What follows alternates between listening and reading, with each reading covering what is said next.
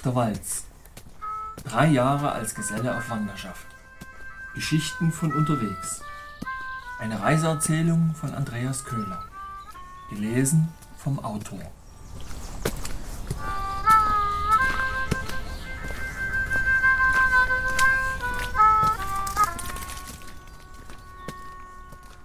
Einundzwanzigstes Kapitel 3. Juli 1996 Wieder allein?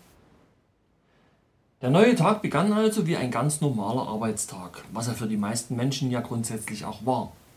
Der Wecker bimmelte uns schon sehr früh aus unserem Schlaf, doch zum Glück war der Morgen bereits von der Sonne erhellt, was es uns spürbar leichter machte, auf die Füße zu kommen. Zwar musste von uns dreien nur Fifi auf die Baustelle, doch wir wollten die Wohnung gemeinsam mit ihm verlassen. Statt vieler Worte miteinander wechselten wir nur nacheinander den Platz im Badezimmer, knüllten unsere Schlafsäcke zusammen und montierten sie wieder an unseren Charlies, stiegen zurück in unsere schweren schwarzen Klamotten und gelüfteten Schuhe, schlürften noch einen Schluck Kaffee und fanden uns schließlich zu dritt auf dem mit Betonplatten ausgelegten Gehweg vorm Haus wieder. Die Zeiger meiner Taschenuhr hatten noch gut 15 Minuten bis auf 7 Uhr. Irgendwo schlug ein Hammer dreimal auf eine Turmglocke, im Schatten der Häuser war die Stadtluft um diese Zeit noch erträglich frisch, der Straßenlärm hielt sich angenehm in Grenzen und der Himmel über uns breitete sich in ungetrübtem Blau aus. Zur Verabschiedung sagte Vivi, also am liebsten würde ich ja jetzt mit euch mitkommen, ganz ehrlich. Aber nun, geht halt nicht. Nun denn, Kameraden, habt eine fixe Tippelei und haltet euch fruchtig. Sei fix bedankt, Kamerad, auch für Blatt und Essen, entgegneten wir. Und weil Fifi nun mal zum Arbeiten musste, fügte Christian lachend hinzu, die an dem Fall noch eine fixe Schniegelei, Kamerad.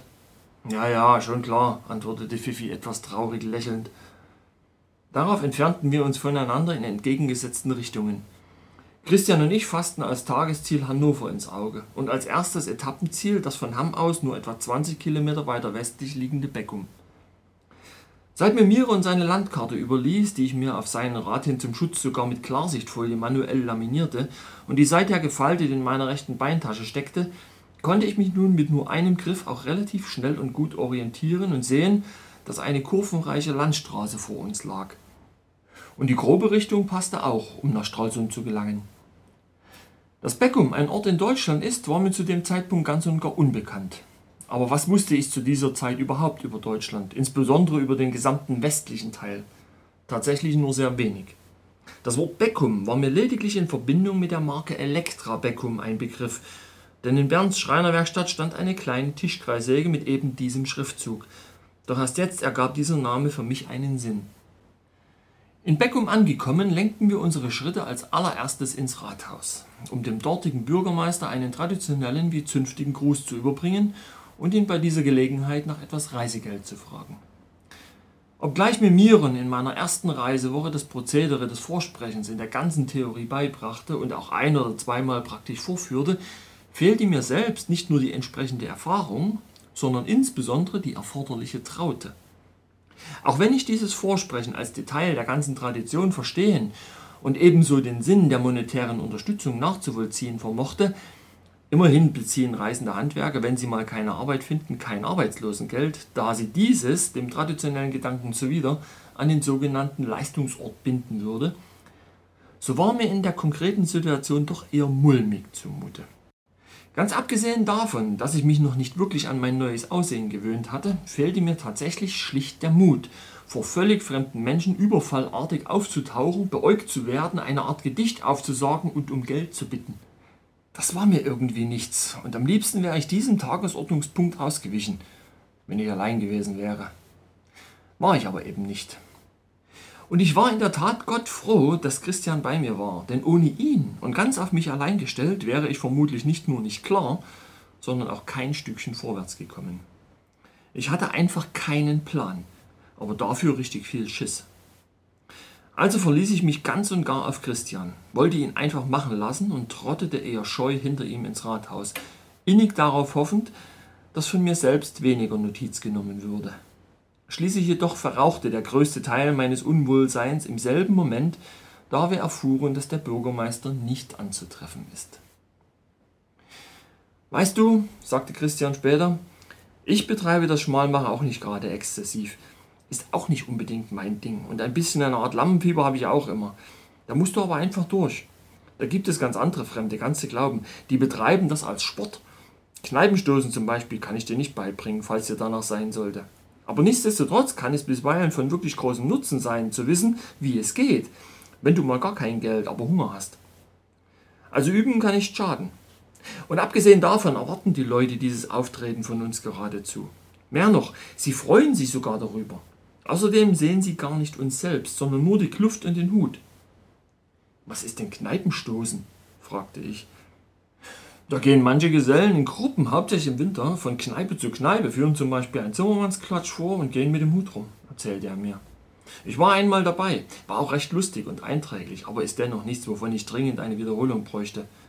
Mancher Geselle konnte sich auf diese Weise im Winter seinen Flug in den warmen Süden finanzieren. Tatsache. Dann gibt es aber auch Gesellen, die auf den Klatsch verzichten und einfach so mit dem Hut rumgehen. Das ist ja gleich gar nicht mein Ding.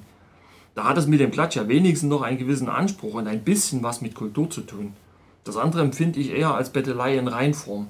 Das muss ich mir wirklich nicht antun. Das bringt auch eher die ganze Zunft in Verruf. Eben weil die Leute ja nicht uns, sondern nur die Kluft sehen.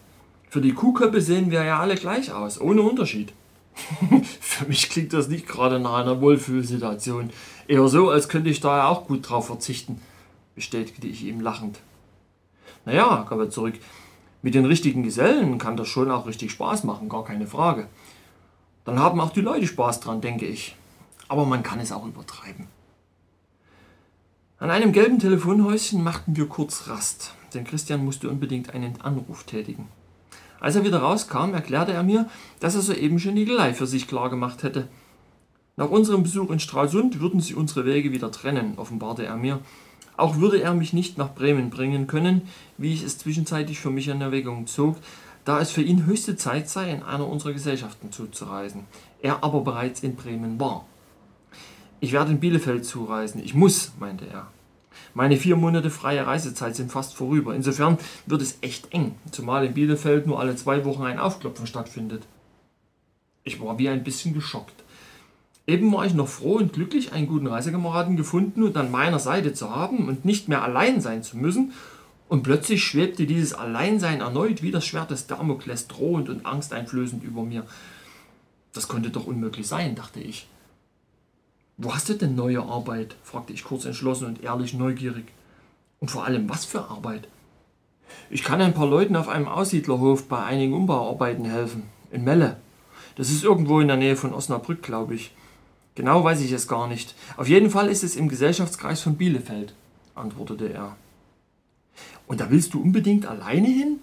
hakte ich nach. Und ich soll allein nach Bremen? Das ist doch doof. Was willst du denn alleine ausrichten? Wäre es denn nicht viel sinnvoller, ich würde dich begleiten und dir bei der Arbeit helfen? Dann ginge die Arbeit leichter von der Hand und wir wären auch nicht allein. Was denkst du? Ich meine, ich finde die Gedanken schon echt blöd, jetzt wieder allein zu sein, ganz ehrlich. Naja, sinnierte Christian, das geht bestimmt. Ich meine, wir müssten die Leute dort schon noch fragen, aber ich kann nicht sehen, warum sie etwas dagegen haben sollten. Ist aber nur für Kost und Logis. Also meinetwegen gerne. Na, dann machen wir das doch so, Chris, lachte ich. Dann ist es also entschieden. Das freut mich. Und ich reise dann mit dir gemeinsam in Bielefeld zu. Dann lass uns jetzt direkt über Bielefeld tippeln, schlug Christian vor. Da gehen wir beim einheimischen Zimmermeister Brinkmann vorbei. Bei dem hatte ich voriges Jahr schon niegelt. Da können wir auf Platte unsere Charlies ein wenig abspecken, wenn wir ohnehin zurückkommen und müssen nicht so viel Ballast nach Stralsund und zurückschleppen. Von dort kommen wir auch gut weiter. Und so taten wir es also und saßen bereits am frühen Nachmittag in einem zur Gesellenunterkunft ausgebauten kleinen Bauwagen, der am hinteren Rand des Betriebsgeländes der Zimmerei Brinkmann stand, und reduzierten unser Gepäck. Das heißt, tatsächlich reduzierte primär Christian, denn ich war mir vollkommen im Unklaren darüber, was ich ablegen könnte, obwohl mein Charlie dick und prall und schwer war. Christian sprach mit dem Meister über unser Vorhaben, er fragte den nächsten Termin für unsere angedachte Zureise in der hiesigen Gesellschaft, kam auf ein Zirkusprojekt zu sprechen und schließlich bot uns der Meister an, eben diesem Zirkus noch einen Besuch abzustatten und am späten Nachmittag zum Abendessen zurück zu sein, wenn auch seine Freundin wieder zu Hause wäre. Er würde uns danach auch gern noch zur Autobahnraststätte bringen. Und so ließen wir also unser Gepäck bei ihm und schlenderten vorübergehend ohne diesem durch die Stadt, und statteten dem Kinderzirkus Ubuntu, einem sehr lebendigen Projekt der Waldorfschule, einen Besuch ab. Christian war im vorigen Jahr am Bau beteiligt und kannte die meisten der bunten Menschen, die uns beide freudig begrüßten. Ich selbst kam mir zwar etwas fremd vor, was kein wirkliches Wunder war, lief dennoch neugierig und ohne mit den Menschen ins Gespräch zu kommen umher und schaute mir die Anlage interessiert an. Eine stattliche Zahl farbenfroher Kinder wuselte geschäftig herum, und noch bevor wir wieder aufbrachen, wurden wir eingeladen, der Vorführung beizuwohnen, von der wir uns allerdings nur einen Teil anschauten. Immerhin hatten wir ja noch eine Verabredung zum Essen. Seit unserer Ankunft in Bielefeld hatten die Zeiger meiner Taschenuhr schon wieder einige Runden zurückgelegt, und so war es schließlich bereits 19 Uhr, als uns der Meister wie angeboten zur Raststätte Herford an der A2 brachte. Und wie es bei uns üblich ist, verabschiedete er uns mit seinem Wunsch für eine fixe Tippelei. Kaum war er fort und wir wieder allein auf der Piste, gabelte uns auch schon ein freundlicher Dessauer auf, den wir ein recht ordentliches Stück auf seiner Fahrt auf der Autobahn begleiten durften. Die Kilometer flogen nur so an uns vorüber, bis er uns an einer Raststätte an einem Abzweig nach Magdeburg wieder aussteigen ließ. Grundsätzlich war ich bar jeder Vorstellung, wo im Lande wir uns gerade befanden. Doch wie ich während der Fahrt leicht erkennen konnte, lag Hannover, als unser noch am Morgen gewähltes Tagesziel, bereits ein gutes Stück hinter uns. Von dem her waren wir zufrieden, wie weit wir doch kamen, und ich gewann die Gewissheit, dass das Glück mit uns sei. Ein Stück weiter wollten wir gern noch kommen, wenigstens an einen Ort abseits der Autobahn, wo wir übernachten konnten. Wir sprachen mehrere Autofahrer an und fragten sie, ob sie uns mitnehmen könnten, doch blieb unser Bestreben fruchtlos. Und so nahmen wir denn hin, dass wir wohl gestrandet waren, schauten der Sonne beim Verschwinden zu, beendeten unsere Bemühungen, unser inzwischen nächtliches Vorankommen erzwingen zu wollen, ergaben uns unserer Situation, streckten uns schließlich in der tiefdunklen, lauen Mitternacht auf den nahen Parkbänken aus deckten uns mit unseren Schlafsäcken zu und überließen uns entspannt atmend der Finsternis.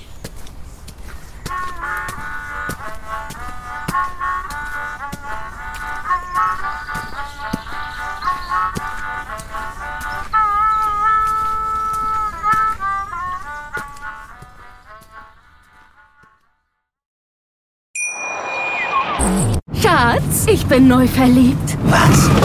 drüben. Das ist er. Aber das ist ein Auto. Ja, eben. Mit ihm habe ich alles richtig gemacht. Wunschauto einfach kaufen, verkaufen oder leasen. Bei Autoscout24. Alles richtig gemacht.